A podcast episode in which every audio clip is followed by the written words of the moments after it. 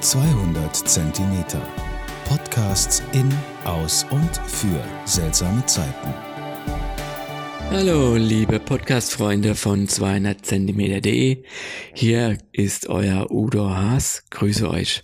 Mein letzter Podcast ging's übers Waldbaden und diesmal geht's über den Baum, über die Wälder. Weil der Baum, der ist für mich ein Wunderwerk der Natur. Der Baum oder die Bäume, der Wald ist Leben. Leben ist Natur. Ohne Bäume gibt's kein Leben. Tiere, Pflanzen, wir alle brauchen wirklich den Baum. Und diese Leistungen von diesen Bäumen wollen wir uns heute mal genauer anschauen in diesem Podcast. Erstmal eine positive Nachricht. Ungefähr ein Drittel von Deutschland ist vom Wald bedeckt. Und es gibt über 90 verschiedene Baumarten. Am häufigsten ist Fichte oder Kiefer. Dazu gibt es natürlich noch Buchen und Eichen und viele andere. Von diesem Wald ist aber wirklich nur ein kleiner Teil naturbelassen. Das heißt, der, dort findet keine Bewirtschaftung statt. Und so liefert der Wald uns viele Ressourcen. Er liefert uns Holz für Möbel zu bauen, um Häuser zu bauen und natürlich, dass wir auch im Winter heizen können. Aber der Wald ist auch eine wirklich eine Filteranlage. So verwandelt ungefähr ein Hektar Wald 50 Tonnen Ruß und Staub filtert er aus der Luft. Also wirklich eine klasse Filteranlage. Und nehmen wir mal so einen einzelnen Baum, zum Beispiel so ein hundertjähriger Buchenbaum, was der fähig ist, der kann zum Beispiel wirklich mit seinen 800.000 Blätter uns Sauerstoff spenden, ungefähr so 10 bis 12.000 Liter. Und er nimmt ungefähr 24 Kilogramm CO2 aus der Luft. Und so speichern die ganzen Wälder Milliarden von Tonnen von Kohlenstoff. Und deswegen sind sie so wichtig, äh, die Wälder im Kampf gegen den Klimawandel. Aber die Wälder sorgen auch dafür für den Artenreichtum.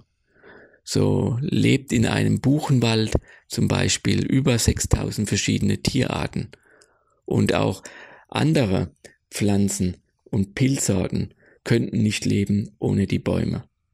Man spricht ungefähr von vier bis 5000 verschiedenen Pflanzenarten, die ohne die Bäume nicht existieren können. Nicht zu vergessen, besonders im Sommer haben die Bäume eine Wirkung, die wirklich klasse ist. Sie wirken nämlich wie eine natürliche Klimaanlage. Sie verdunsten Wasser bis zu 400 Liter und machen praktisch die heiße Luft kühler.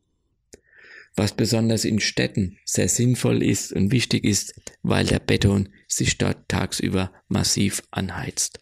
Und so ist es nicht verwunderlich, dass in einem, es in der Stadt im Sommer 30, 35, 40 Grad ist und im kühlen Wald vielleicht 5 bis 10 Grad kühler. Deswegen zieht es uns hinaus oder hinein in den Wald, zum Wandern, zum Joggen, zum Radfahren, um Expeditionen zu machen, um vielleicht auch dort zu übernachten. Ja, der Wald tut uns Menschen gut. Wir wissen heute, dass der Wald sogar heilende Wirkung hat. Er forciert und er stärkt unser Immunsystem sehr stark. Nicht zu vergessen, dass der Wald wirklich auch ein Wasserlieferant ist für uns. 70 Prozent unseres Trinkwassers kommt aus den Wäldern.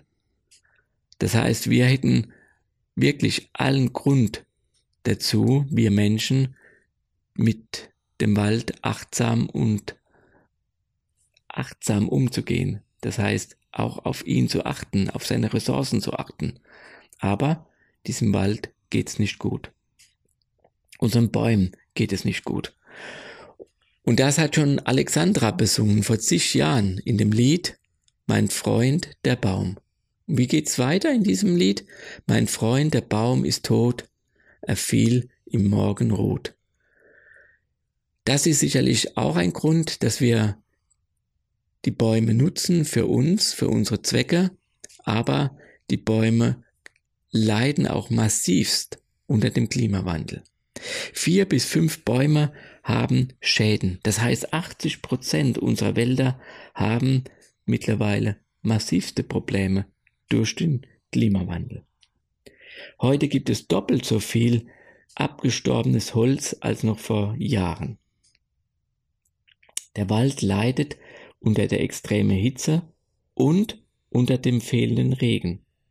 Hinzu kommt, dass durch die Bewirtschaftung der Boden noch so verdichtet wird, das hat zur Folge, dass wiederum auch der Boden nicht das Wasser aufnehmen kann, den die Bäume so unendlich viel bräuchten.